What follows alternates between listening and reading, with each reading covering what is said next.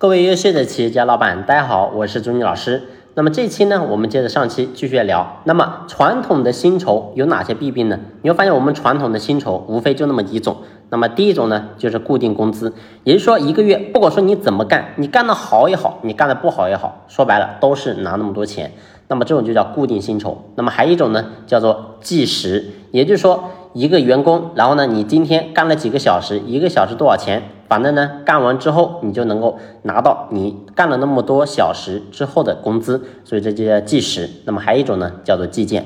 所以你会发现传统的都是这几种，但是这几种你会发现呢，其实都会有点问题。那么第一种，我们讲到固定工资，固定工资不管说干得好也好，干得不好也好，都是那么多钱，所以你会发现员工的动力一定是不够的。那么第二种呢，叫计时，计时说白了就是锁住了员工的身体，但是没有锁住员工的心。也就是说，员工在企业说白了，他就是混日子的，混的时间越长越好。就像朱老师刚刚出社会的时候，当时呢，我是进入一个国企，然后呢叫这个文冲船厂，也是个国企吧，然后呢是造船的。那么当时你会发现，我就是这么个现状。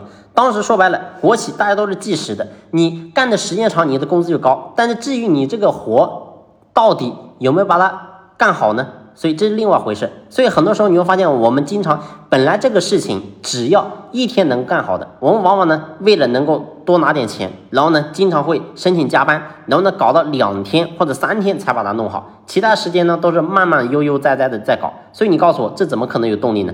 而这种不是个例，而是整个厂里面的员工都是这么干的。所以你告诉我，怎么可能会有动力呢？怎么可能会有效率呢？所以这是我们计时的弊病。那么第三个呢，就是计件。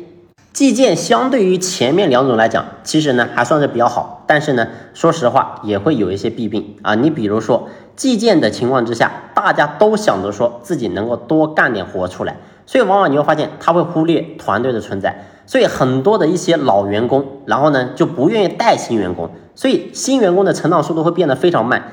然后呢，这些老员工他就会抢占更多的资源，让自己去干。为什么？因为他知道我干的越多，我拿的钱就越多。所以这对于我们团队的发展是非常不利的。所以我们要想把团队能够真正的建设好，一定不能单单的用传统的这些方式。你无论是计时计件，还是这个固定工资，其实你会发现都不能够真正的让我们企业能够真正做好，而是应该用系统的这种薪酬方式去做。那么到底该怎么做呢？我们下期接着聊。